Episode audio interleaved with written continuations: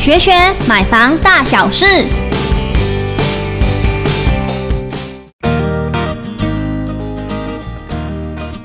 社区环境要好，选对物业公司很重要。六大方法教你不踩雷。大家好，我是建文先生。保全人员或者是总干事呢，都是由物业公司派遣到社区内协助管委会去处理社区内大大小小的事情。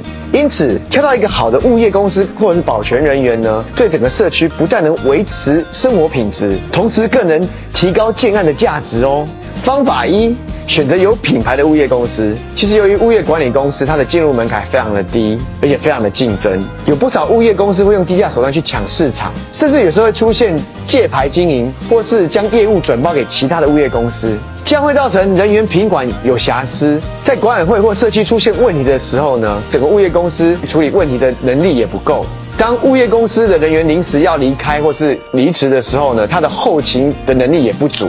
因此会造成社区管理跟安全上的很大的漏洞，避免选择低于行情太多、太便宜的物业公司。方法二。观察这个社区的实际的内部运作，如果社区运作不起来呢，就可以在很多地方可以观察得到哦，包括建筑的外观，或者是社区的公设是否有整理干净或维护好。那社区公设的空间跟走道有没有堆放杂物？无障碍空间是否畅通？以上这些呢，都是可以用最快的速度，一眼就评断出这个社区到底管理的好不好。方法三，有完整教育训练的物业公司。一般好的物业公司呢，为了要提升它的服务品质，也会定期。为他的人员去进行教育训练。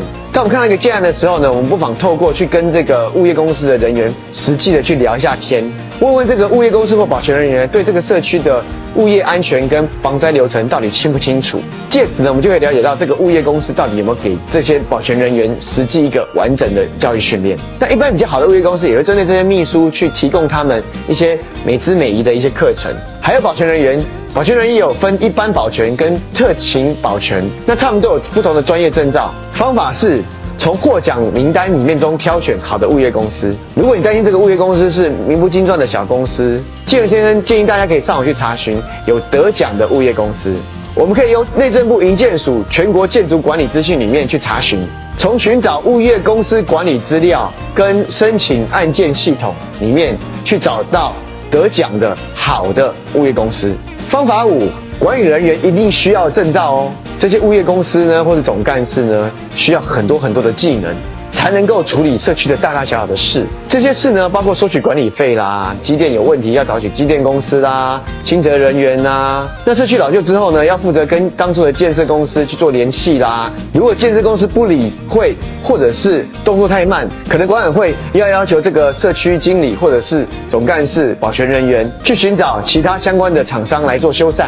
所以要做的事情真的非常的多，要沟通的人也非常的多。因此，在挑选物业人员呢，一定要注意对方是否有公寓大厦事务人员管理证照哦。尤其是保全人员呢，一定还要有良民证哦。最后一个方法也是最简单的，就是直接跟亲朋好友去打听这间物业公司到底口碑好不好。我们可以直接去找住在这个社区的住户去探听一下呢，他们觉得他们的现在的物业公司到底好不好。另外呢，我们也可以透过。